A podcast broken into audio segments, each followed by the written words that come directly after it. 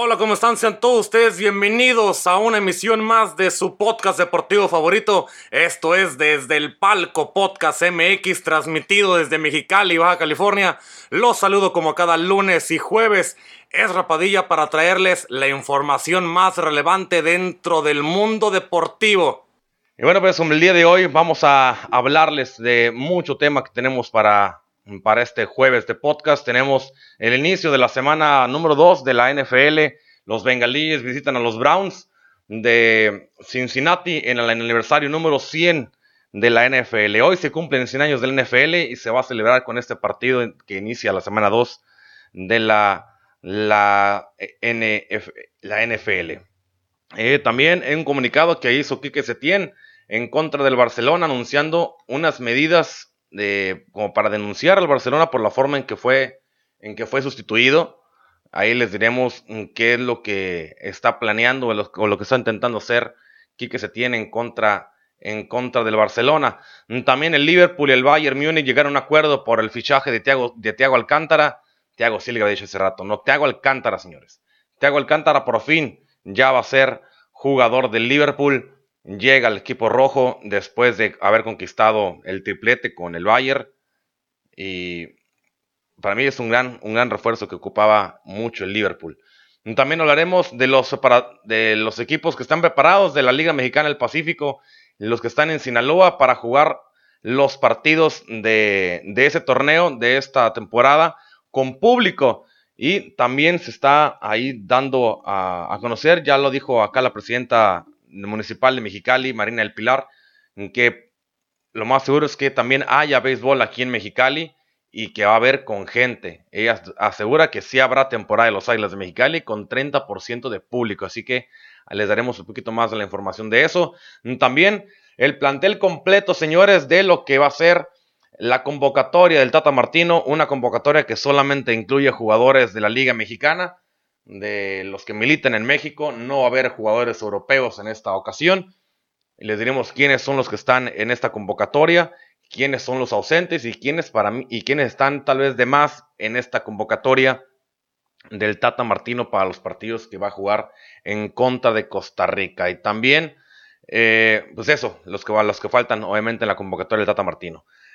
Bueno, señores, esto es lo que tenemos el día de hoy para todos ustedes aquí en, este, en el podcast del día de hoy, en este podcast número 34 ya por medio de, la, de, las páginas de podcast por Spotify. Aquí en el live es como en nuestro tercer, cuarto live que hacemos en vivo desde, desde Facebook. Pero nos pueden seguir por todas nuestras redes sociales, por Facebook, por Spotify, por todas las plataformas que hay para escuchar podcast por Instagram. En todos estamos como desde el palco Podcast MX. Así nos van a poder encontrar en cada una de ellas y nos pueden dejarnos sus comentarios y todo lo que ustedes quieran y deseen, obviamente. Así que, pues vamos a empezar, señores, ya de una vez porque para luego se hace, pues luego se hace tarde, ¿no? Empecemos pues con la información que la primera que les habíamos comentado porque los bengalíes visitan a los Browns de Cincinnati en el aniversario número 100 de la NFL. El Joe Burrow pasa eh, pasó su infancia como la mayoría de los niños que crecieron en Ohio, obsesionado con el fútbol americano, pero ha aprendido que ahora que juega ya con los bengalíes de Cincinnati, después de haber perdido su primer partido en la ya como profesional, se va a enfrentar ahora a unos Browns que también se espera que, sean, que sean un, equipo mediano, pero no de tanta complicación, pero se puede jugar un, partido que se va a poder jugar bastante bien. Eh, este jueves, obviamente, el día de hoy, hoy jueves, en estos momentos, está jugando el partido entre los, entre los bengalíes y los Browns. Y la primera selección global del pasado draft, el ganador del trofeo Heisman y quizá el coreback que podría cambiar la fortuna de los bengalíes de Cincinnati. En este caso, hablando de Joe Burrow, disputará su primer, su primer partido fuera de casa del NFL cuando los bengalíes visiten a los, a los cafés de Cleveland para renovar una rivalidad de la que Joe Burrow aprendió cuando era joven. Él dice en sus palabras, conozco la historia detrás, declaró, declaró así y estoy muy emocionado por, por esta primera vez. La presentación del jugador número 23, perdón, el jugador de 23 años de edad, eh, que ha sido llamado a este, a este equipo por parte de los bengalíes de Cincinnati. Joe Burrow debutó la semana pasada, como les había comentado, ante los Chargers de Los Ángeles. Y pues con una derrota, obviamente cometió errores, demostró que la misma capacidad de adaptación que lo, que lo llevó a ser la tercera opción en Ohio State, a campeón nacional con LSU, y dejó a los bengalíes cerca del triunfo en la semana pasada, al cual nomás fallaron por un gol de campo y terminaron perdiendo por 16 a 13. En, esta en su primer touchdown, Joe Burrow realizó una carrera de 23 yardas y completó 23 de 36 pases para 196, 193 yardas, perdón, pero mejoró casi al final con 8 de cada 8 de 11 pases completados y para 70 yardas en su serie ofensiva. Eh, Joe Burrow, Joe Burrow eh, comentó después de ese partido, él comentó, en mi opinión, jugué terriblemente tres cuartos y medio, después estuve en mi nivel en la última serie y casi ganamos el partido. Los Browns, los, Cafés de Cleveland estarán buscando cualquier nota positiva tras perder 38-6 ante, ante los Ravens de Baltimore y una derrota que amargó a cualquier ilusión sobre el potencial del equipo con el entrenador en jefe que tienen de primer año, quien es Kevin Stefanski. Los Browns se vio anulado en el partido pasado por los balones perdidos y las faltas y las patadas fallidas que ahora se espera que lo puedan hacer de una mejor manera. Se está jugando en este momento el partido. Déjenme, les, tal vez ahorita creo que les puedo sacar la información de cuánto va, de cuánto va este, este partido de la, de la NFL para decirles en qué momento están jugando. Ahorita está en el último cuarto. Eh, faltan 6 minutos con 40 segundos. Están ganando los cafés de Cleveland con un marcador de 28 a 16. Ahorita, obviamente, pues como estamos grabando este, este podcast, no lo, estamos, no lo estamos visualizando, pero ya les diremos, obviamente, todo lo que pasó en este, en este, en este partido el lunes, ya que tengamos todos los resultados de la, de las gran, de la NFL, perdí decir de las grandes ligas, pero no, de la NFL. Así que, bueno, con ese partido van a empezar la semana 2. Con ese partido se, se van a festejar los 100 años de, de la NFL en 1920, en un, exactamente un 17 de septiembre de 1920 se inauguró la NFL y ese partido ahora da los 100 años. Y hasta el momento, pues como les comento, van ganando los, los cafés de Cleveland 26, 28 a 22. Acaban de anotar ahorita los bengalíes de Cincinnati un touchdown. Así que ahí van, ahí van a a 6 puntos, ¿eh? Están a 6 puntos, están a, a, una, a una anotación y faltan todavía 5 minutos con 50 segundos de este último cuarto para que a ver qué puede hacer Joe Burrow con el equipo de los bengalíes de Cincinnati. Pasemos pues al segundo, el comunicado que Kike Setién anunció y ha anunciado medidas en contra del Barcelona. Todos sabemos la forma en que fue despedido Quique Setién del Barcelona después de ese partido tan atrepitoso y ese marcador mm, tan abultado que fue ese 8 goles a 2 en contra del Barcelona por parte del Bayern Múnich después de esa eliminación que, ha tenido y que tiene en contra de por esa en esta pasada Liga de Campeones de Europa. Eh, Quique Setién emitió un comunicado durante, durante el día de hoy, jueves, junto a su cuerpo técnico formado por Eder Sarabia, John Pasco y Fran Soto tras las últimas noticias que hablaban de su despido del Barcelona. Obviamente, en ese despido del Barcelona lo han, lo han ah, mantenido.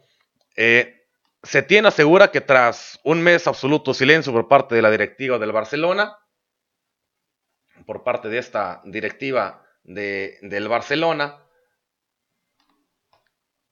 y tras diversos requerimientos de nuestra por nuestra parte, así lo he comentado, no es, no es hasta el día de ayer cuando recibimos al final las primeras, las primeras comunicaciones oficiales mediante un burofax. Dichas, dichas comunicaciones revelan la clara intención de la directiva de no cumplir con sus contratos laborales de la fecha del 14 de enero del 2020 y añadía que fue ayer precisamente cuando cuando le notificaron vía comunicación escrita su despido del Barcelona sin ninguna liquidación. Así lo expresó Quique Setién a favor, bueno, en contra del Barcelona. En otros datos también que han sido sorprendentes en cuenta y que han tomado en cuenta por parte de Setién, eh, es que el club azulgrana les comunicó una futura reubicación en el club. Esto hablando de tanto a, a Setien como a, su cuerpo técnico.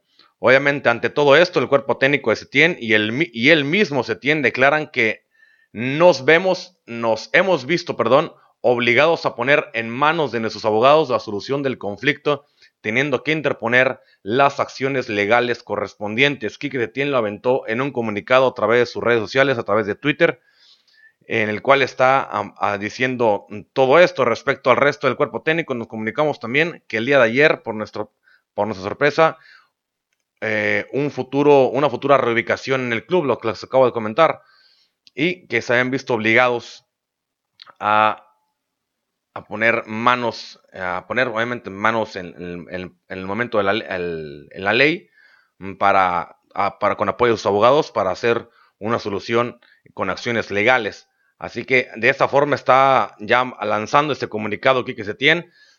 Obviamente la forma en que fue despedido Setién iba a ser lógica. Después de, ese partido tan mal jugado en contra del Barcelona, en contra del, Bayern Múnich, yo creo que era, era lógico que, iba a ser despedido de esa, pues no de esa manera tal vez, pero iba a ser lógica su, iba a ser lógico su despido fuera de todo esto del despido de Setien y que iba a ser lógico, ah, ahora lanzando este comunicado que pues no los, no los liquidaron, no los van a liquidar y al parecer no les van a pagar ni un centavo de lo que se había pactado en esos contratos laborales que están fechados el 14 de enero de este año, cuando Quique Setien había entrado en, desde el año pasado, había entrado como, como director técnico del Barcelona, pero dentro de todo eso se esperaba obviamente que que se les tenía que pagar un finiquito al momento de cortarlo, porque todavía le quedaba como un año de contrato a Kike Setién y a todo su cuerpo técnico. Y claro que cuando se despide a un director técnico o cualquier jugador de, de cualquier equipo de fútbol, se le tiene que pagar una liquidación y una compensación. En este caso, a, a Kike Setién no se le pagó nada, o al momento, hasta el día de hoy no se le ha pagado nada. Así lo está, él, él lo está especificando en este comunicado. Lo pueden checar ahí en sus, en sus redes sociales, más que nada en su Instagram, digo, perdón, en su Instagram, en su Twitter está este comunicado que él, que él ha, que ha dicho, que obviamente eh, van a poner manos de nuestros abogados la solución del conflicto, obviamente, porque no pueden quedarse de esa manera. Creo que Quique Setién está en todo su derecho por poder hacer esto. Creo que su despido del Barcelona de así, sin ninguna liquidación, Obviamente depende mucho de los contratos, ¿no? Si, si su contrato hoy claramente tenía que haber estado con una cláusula, una liquidación o lo que sea que manejen los contratos, los contratos de esa manera, se tiene que dar. Un contrato se tiene que dar siempre con una liquidación. Pero en este caso, hasta el día de hoy, después de un mes, mes y garra de lo que lleva Quique Setién fuera del banquillo del Barcelona y que ya su, lugar lo ha tomado eh, Ronald Koeman, creo que es algo lógico lo que está pidiendo el director técnico del Barcelona. Quique Setién es un buen director técnico, pero no pudo manejar el vestidor de ese Barcelona y no lo pudo llevar pues, a, los mejores, a los mejores momentos, obviamente con, con este equipo. ¿no? La idea principal era que el Barcelona terminara por, por brincar, terminara por, salir, por saltar, terminara por, por ser un equipo que al menos hubiera peleado la final de la Champions, no la pudo, no la pudo pelear. Iba a ser lógico, iba a ser muy, muy lógico que, esta, que este problema con Setien iba a terminar de esa forma, ya que pues, no se le había liquidado. Yo, tampoco, yo no sabía nada de esta, que no se le había liquidado, pero ya salió del silencio el señor Setien, ya veremos qué es lo que pasa con él y qué pasa con su cuerpo técnico, qué pasa con el Barcelona, cómo va a reaccionar en contra o a favor de él, obviamente, después de ese comunicado que se le dio mediante un burofax, así se le fue, se le fue dada la noticia y después de una, con una, con una carta que dice había comunicación escrita, fue dado, así se les dio su despido.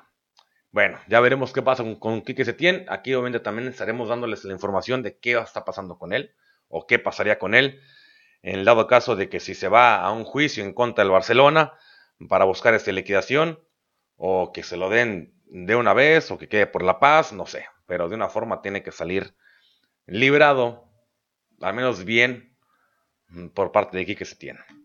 Pasemos pues al, al, fútbol inglés porque señores, el Liverpool y el Bayern Múnich llegan a un acuerdo por el fichaje de Thiago Alcántara, este jugador que se vio muy, muy, muy bien, se vio en los últimos, en esta última Champions y que le llenó el ojo a, a Georgian Klopp para poderlo llevárselo al equipo de Liverpool. El Liverpool tiene cerrado al futbolista del Bayern Múnich, Thiago Alcántara, por una cantidad cercana a los 30 millones de euros según la prensa inglesa. El futbolista de 29 años que ganó la Liga de Campeones con, los, con el equipo bávaro en esa temporada que acaba de terminar, llegará por las próximas, las próximas horas al conjunto de Georgian Klopp para reforzar la zona media del campo. Su contrato con los alemanes terminaba el próximo verano y ahora ha pagado esa, esa, esa recesión, la ha pagado el Liverpool. Ya está ahora con, con, el, equipo, con el equipo inglés. Eh, por su parte, Karl Heinz Rummenigge, que es el presidente del Bayern, se encargó de confirmarlo a BitLife en un medio, un medio europeo, en el cual comentó, puedo confirmar que finalmente hemos llegado a un acuerdo con el Liverpool. Era un gran deseo de Thiago hacer algo nuevo antes del final de su carrera. Thiago, Thiago Alcántara es canterano del Barcelona y él se, manchó, él se marchó de la ciudad condal en el 2013 al Bayern, con quienes ha estado en las últimas seis temporadas, conquistando de las seis en esas temporadas, siete ligas alemanas, cuatro copas de Alemania, además de la Champions League de, de este año que acaba de terminar, este año futbolístico. Este sería el primer gran refuerzo en esta ventana de fichajes del campeón de la Premier League, que también firmó hace semanas al griego a Simikas por, para el lateral izquierdo, donde será el recambio de Andy Robertson. Así que Thiago Alcántara vaya, llega ya al Barcelona, va a reforzar el medio campo, un medio campo donde se encuentra Wignaldum, donde se encuentra eh, Jordan Henderson, donde se encuentra Fabiño, donde se encuentra eh, a veces llega también a a jugar por ahí ya a jugar Milner por esa parte del medio del medio campo eh, va a ser un gran va a ser un gran un gran un gran refuerzo yo siento que va a ser un, jugador que le va a dar le va a dar mucha presencia al, medio campo del, equipo del Liverpool porque ahorita el Liverpool ya pues obviamente por varios jugadores ya le están pasando factura. Y creo que yo creo que aquí Tiago Alcántara, a pesar de tener 29 años, creo que le puede dar una muy buena frescura al, equipo del Barcelona, al equipo de Georgian Klopp, sabiendo que el equipo, este equipo de Klopp es un equipo bastante ofensivo, es un equipo que le gusta jugar muy vertical, que le gusta salir desde el medio campo y atacar con sus laterales, atacar con sus extremos y, sus medios, su, medios, su medio campo también es muy dado a atacar. Hay muchos, muchos de su medio campo que terminan anotando goles. Ahí vemos que ha anotado goles Keita, ha anotado goles Fabino, ha anotado goles Wignaldum, ha anotado goles Jordan Henderson. Así que los equipos de medio campo para arriba de Liverpool y los equipos de Georgian Club usualmente suelen atacar demasiado. Y es una prioridad y es una gran ventaja que tiene Thiago Alcántara porque es un jugador bastante ofensivo. Cuando jugaba en el Barcelona, jugaba también en el medio campo, era, era un jugador de medio campo de ataque. Pero aún así, yo creo que en este el campo, en este Liverpool, le va a caer muy, muy bien en la forma en que juega Jorgen Klopp, la forma en que se acomoda el, equipo de Liverpool en esta, en, esta liga que ocupa reforzar, defender el título, obviamente, de la, de la, de la Premier. Y eh, ha dicho Jorgen Klopp que ahora va a intentar ir por la FA Cup, que es, una, es un torneo que también le hace falta ganar al, al, cuadro inglés que hace demasiado tiempo que no lo ganan.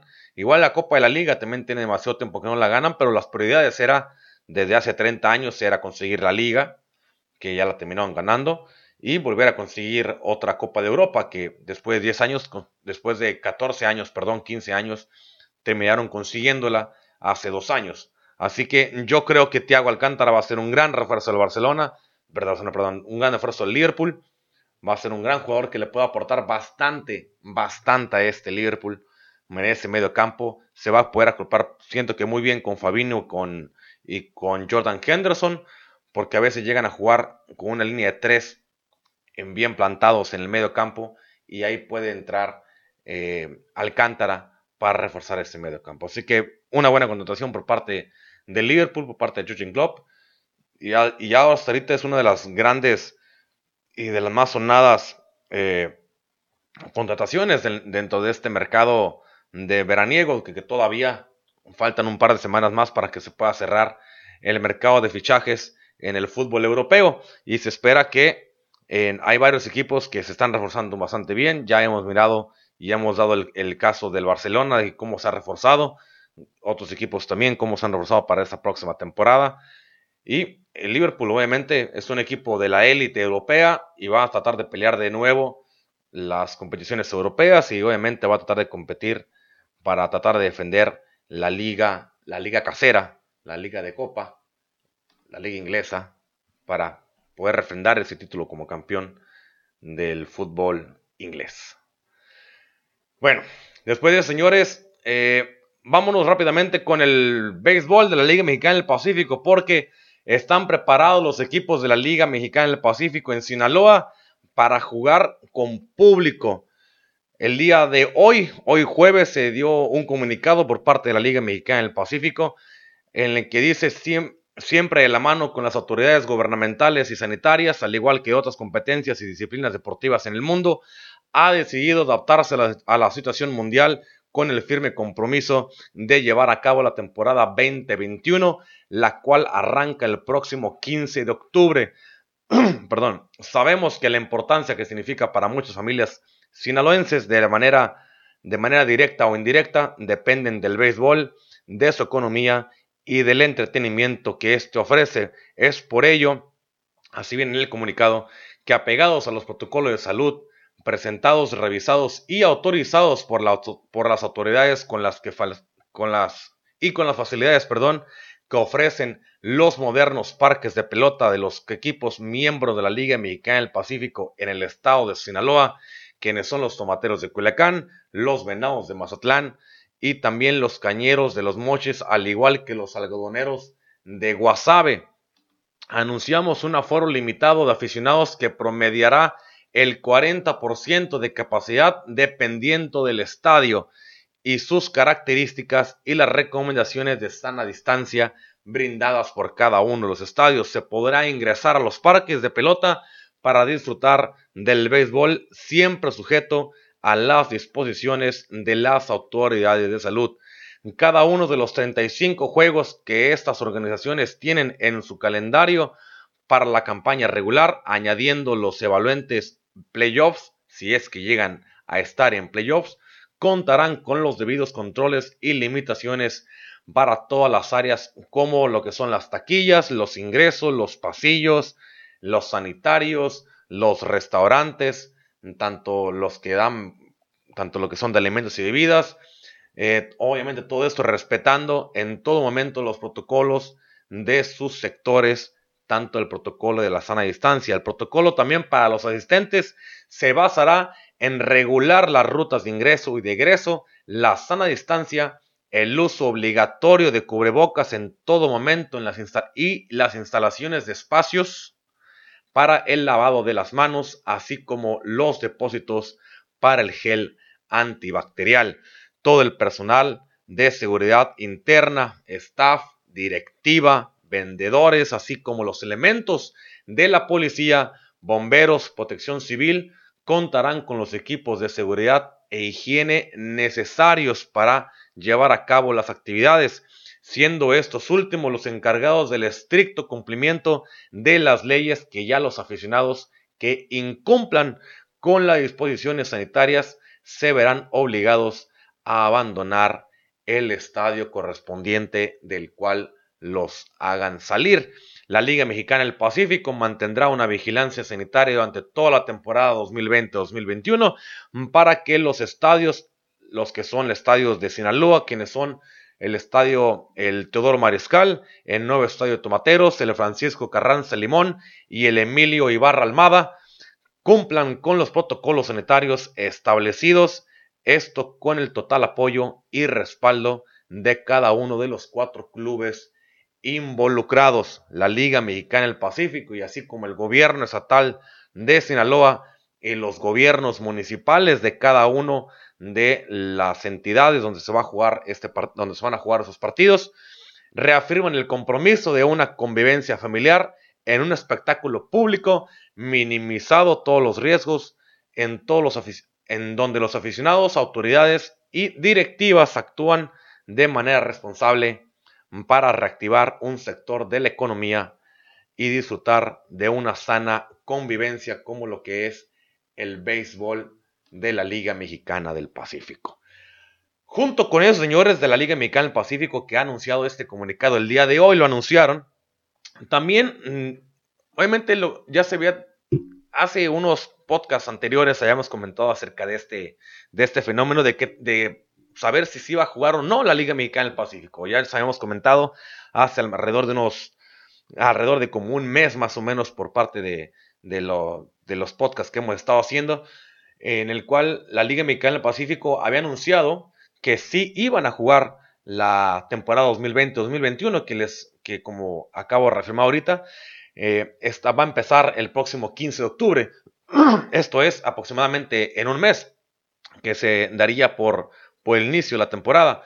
Obviamente en ese entonces estaban mirando los directivos de la Liga Mexicana del Pacífico la posibilidad de ir y de jugar los partidos sí o sí, sin gente o con gente. Obviamente habían tomado en su momento, la decisión de jugar los partidos sin gente, así como lo están haciendo en las grandes ligas en Estados Unidos. Y querían tomarlo de esa manera. Obviamente, están con el riesgo de que los mayores ingresos que tiene la Liga Mexicana del Pacífico es, obviamente, cada vez que la gente va a los estadios, consume dentro de los estadios, así consuman alimento como bebidas. Y la afluencia que hay en cada uno de los estadios de, los que son parte del circuito de la Liga Mexicana del Pacífico, de los 10 estadios que son los 10, dos estadios de los dos equipos que son miembros de esta de la liga. Obviamente el mayor ingreso que tienen cada uno de ellos es la afluencia de la gente que va y paga un boleto y consume dentro del estadio y se queda en los partidos las 3 horas o 4 horas que dure un encuentro. Y de, obviamente el consumir dentro de los estadios es lo que da el más el, ingreso de dinero a los equipos. Fuera de las taquillas que se venden, tanto los abonos como las, compras del momento, las compras de taquilla que se pueden llamar de esa manera, es más el, consumo interno que se da dentro de las instalaciones de los estadios. Claramente, Mexicali, donde se transmite este podcast, es una ciudad beisbolera, porque aquí tenemos a una de las plazas de las cuales juega la Liga Mexicana del Pacífico, y también para acá, ah, hablando con gente aquí en Mexicali, se habían dado eh, o estaban pensando o me decían, a veces me comentaban de que, oye, ¿qué va a pasar con la Liga Mexicana del Pacífico y si se va a jugar o no? Yo les había comentado que de que se va a jugar, se va a jugar, porque la Liga Mexicana del Pacífico ya había anunciado que va a jugar sí o sí. Pero varios de mis conocidos y amigos que tengo habían comprado los abonos para la temporada. Y obviamente por el problema de la, de la pandemia andaban pensando si vendían los abonos o no los vendían. El día de hoy también se lanzó un comunicado y una declaración por parte de Marina del Pilar, la que es la presidenta municipal de Mexicali, Baja California, en la cual ella comenta que sí habrá temporada de los Águilas de Mexicali con un 30% de público. Eh, la presidenta municipal, Marina del Pilar Olmeda, presentó esta, ya presentaron los protocolos y se asegura la sana distancia entre los asistentes. Eh, los protocolos de sana distancia y al 30% de su capacidad iniciará la temporada de Águilas de Mexicali y también la temporada de los Soles de Mexicali. También en estos momentos está por empezar también la liga de básquetbol profesional, la liga, la liga mexicana, en la cual también Mexicali tiene un equipo profesional, quienes son los Soles de Mexicali.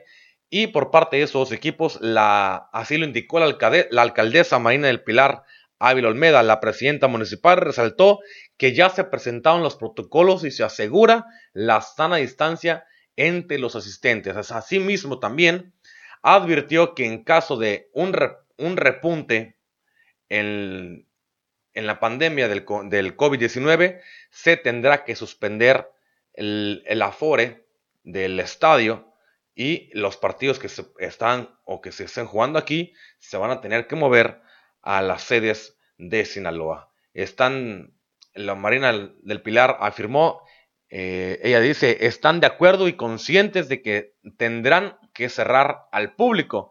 En caso de que se llegue a este escenario, los promotores del evento deportivo están completamente de acuerdo en regresar el dinero a cada uno de las personas que hayan comprado los abonos.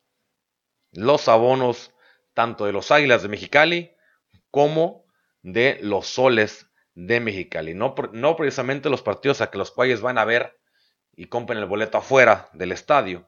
A la gente que haya comprado los abonos de cada uno de los, de los dos equipos, tanto los Águilas de Mexicali como de los Soles de Mexicali. Así que al menos la presidenta municipal dice que ya se presentaron los protocolos de sana distancia, los protocolos de salubridad y ella espera que se pueda asegurar la sana distancia y el ingreso y la capacidad que tendrá el estadio de los Águilas de Mexicali, el estadio aquí en Mexicali, un 30% de su capacidad con la cual se va a iniciar. Los estadios en Sinaloa, los cuatro estadios de Sinaloa, van a jugarse con el 40% de, de su capacidad. El 40, les había comentado ahorita, el 40%, 50% más o menos. Disculpen. Y obviamente este, esto 40% en los estadios en, Sinaloa y aquí en Mexicali con el 30%. Obviamente esto es para reactivar esta parte de la economía que se está dando en Mexicali y en muchas partes del país. Obviamente la Liga Mexicana del Pacífico, uno de sus mayores ingresos, como les había comentado, es el afore que tiene la gente alentado a los estadios. Marina El Pilar aquí ha sido bastante, bastante concisa. La presidenta municipal de Mexicali ha sido bastante concisa.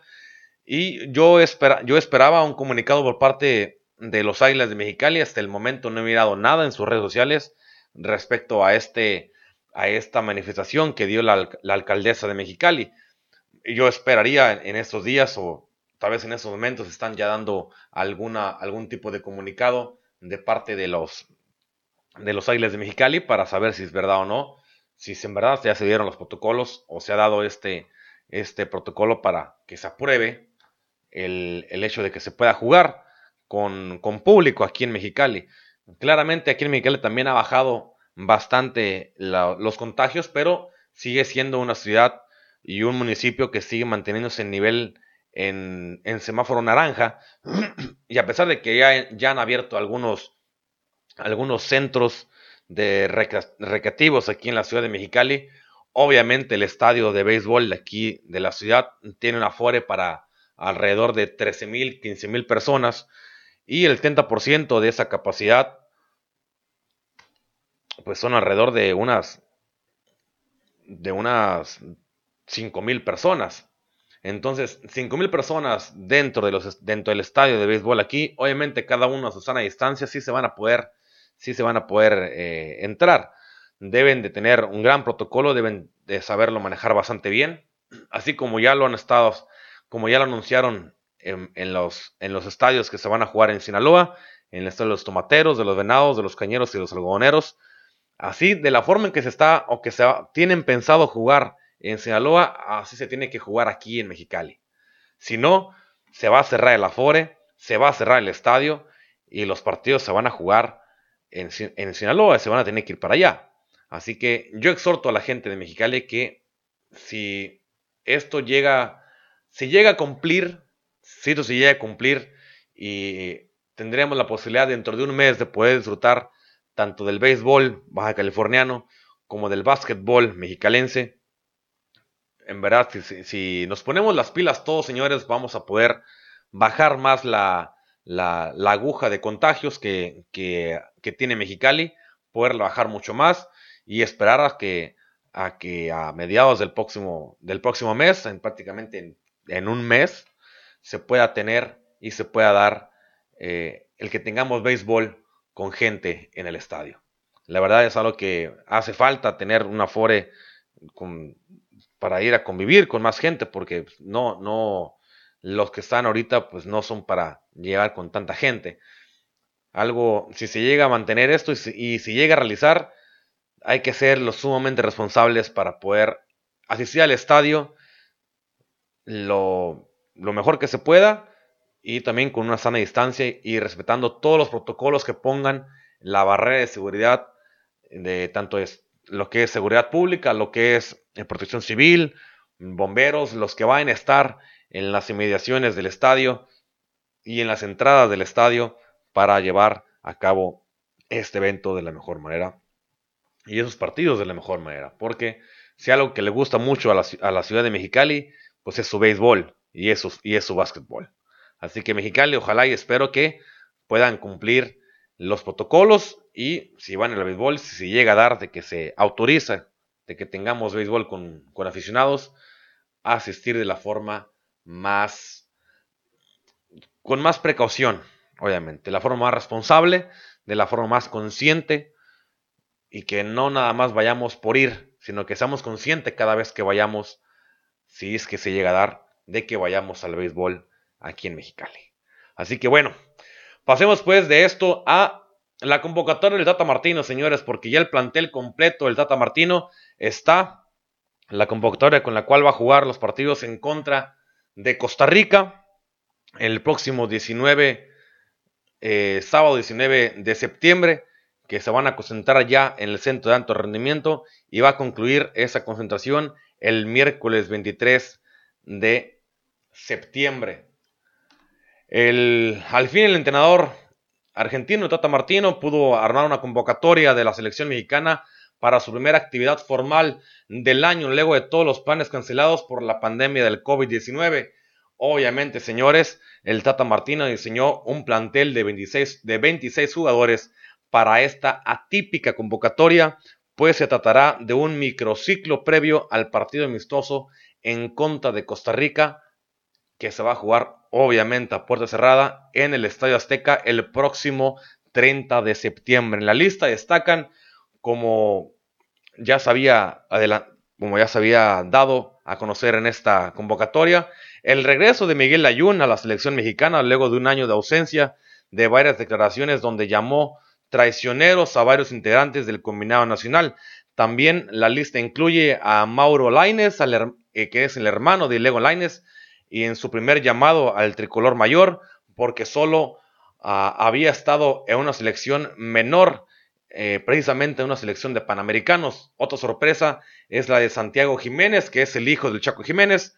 Todos nos acordamos del Chaco Jiménez, el gran jugador que su gran momento lo, lo disputó con el equipo de Cruz Azul y que cada vez va ganando más protagonismo en el mismo Cruz Azul. Además, se dará el regreso de Alfredo Talavera de un buen torneo que al momento estaba llevando con el, equipo de Pumas tras, tras su cambio desde, desde el equipo de Toluca, que ya no figuraba tanto, llegó a Pumas y hasta el momento, después de 10, 11 jornadas, ha mantenido un gran nivel y este regreso a la selección mexicana, que obviamente no creo que vaya a ser titular, pero sabemos que el titular va a ser eh, Memo Ochoa, pero el, el regreso de Talavera a una selección con toda la experiencia que tiene, siempre es, siempre es una persona que le puede dar mucha confianza en el, al Tata Martí en el arco.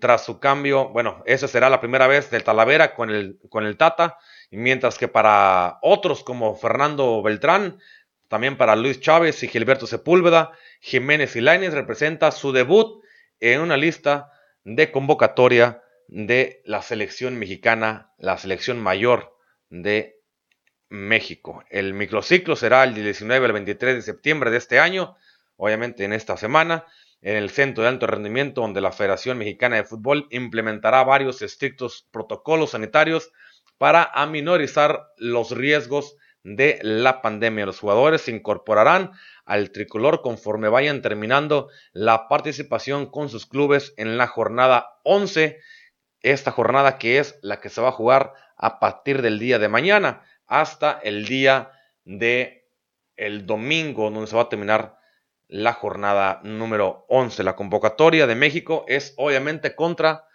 el partido que se va a llevar a cabo contra Costa Rica.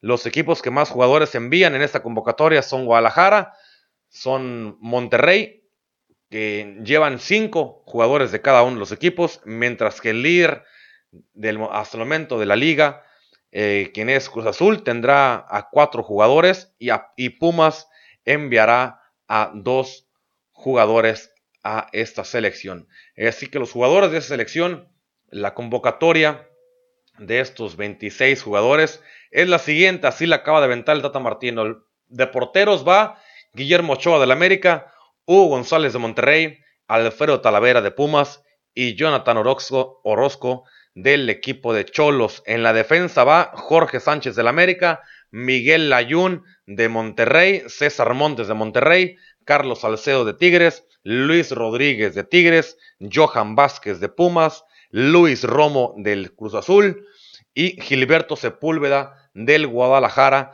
Los mediocampistas son Sebastián Córdoba de parte del América, Luis Chávez de parte de Pachuca, Carlos Rodríguez de Monterrey, eh, Jesús Gallardo de Monterrey, Orbelín Pineda de Cruz Azul, Roberto Alvarado de Cruz Azul, Fernando Beltrán de las Chivas Rayadas de Guadalajara, Uriel Altuna de, también de las Chivas Rayadas de Guadalajara e Iván Rodríguez de El León.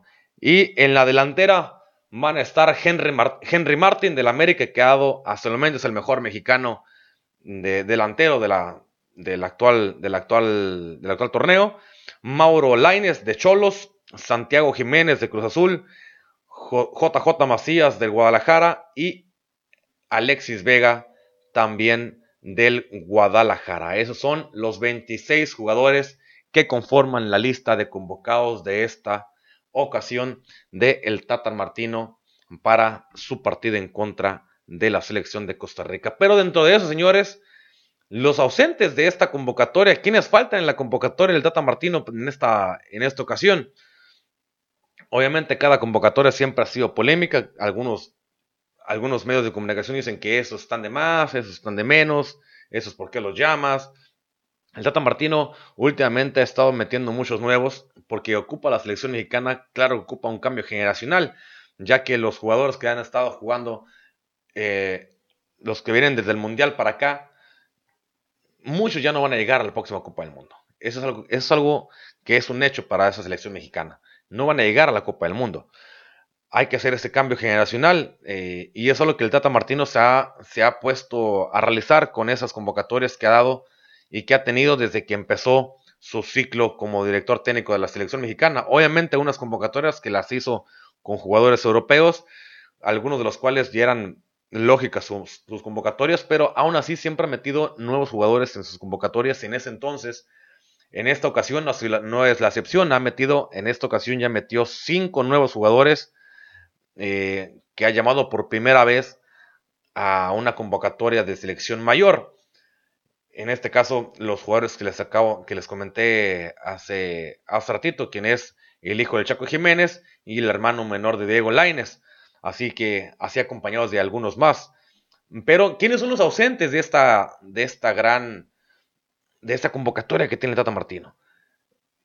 Para mí, sin duda alguna, hay dos mexicanos que han demostrado una calidad impresionante en lo que van de 10 jornadas de la Liga Mexicana eh, y, que, y que hasta ahorita no fueron en esta convocatoria obviamente no fueron tomados en cuenta por Tata Martino.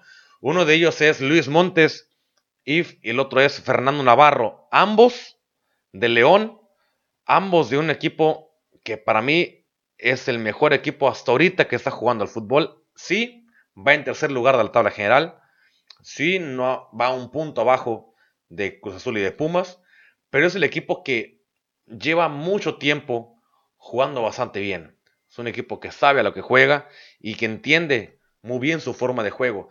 Y Luis Montes y Fernando Navarro son para mí dos de los jugadores que mejor han estado jugando en estas 10 jornadas que van de, la, de este Guardianes 2020. Obviamente ambos futbolistas han destacado con el León, uno de, uno de los cuadros, como les acabo de comentar, más regulares en estos meses. Y en los últimos, también en los últimos torneos que lo hemos visto siempre peleando los primeros 4 o 5 lugares y en los últimos 4 o 5 torneos ha estado de ley, ha estado en la liguilla.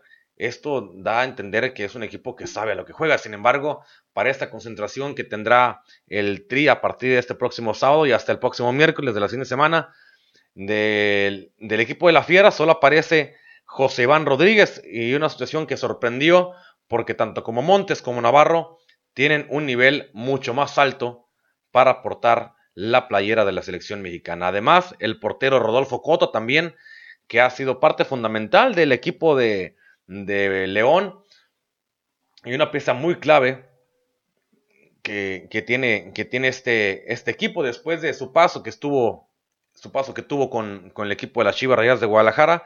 Tuvo algunos llamados al conjunto nacional, pero sin duda lo ha, le han faltado convocatorias y no ha tenido las suficientes para ser más constante y para ser más, más relevante en la selección mexicana. Es, una, es un gran portero Roflo Cota y su momento que ha estado teniendo ahorita con el equipo de León, pues no, al parecer no fue lo suficiente. Para mí es un buen portero.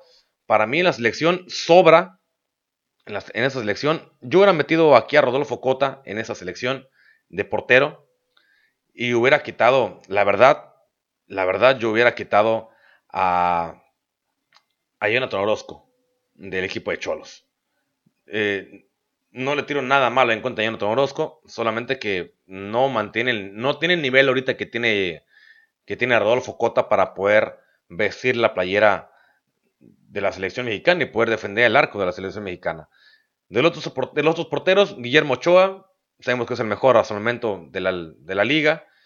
Eh, Hugo González de Monterrey ha estado jugando bien también el equipo, pero ahí se lo ha merecido. Y Alfredo Talavera para mí es la, es, que es el que más se ha merecido esta convocatoria. De los defensas, a Carlos Salcedo yo no lo hubiera metido.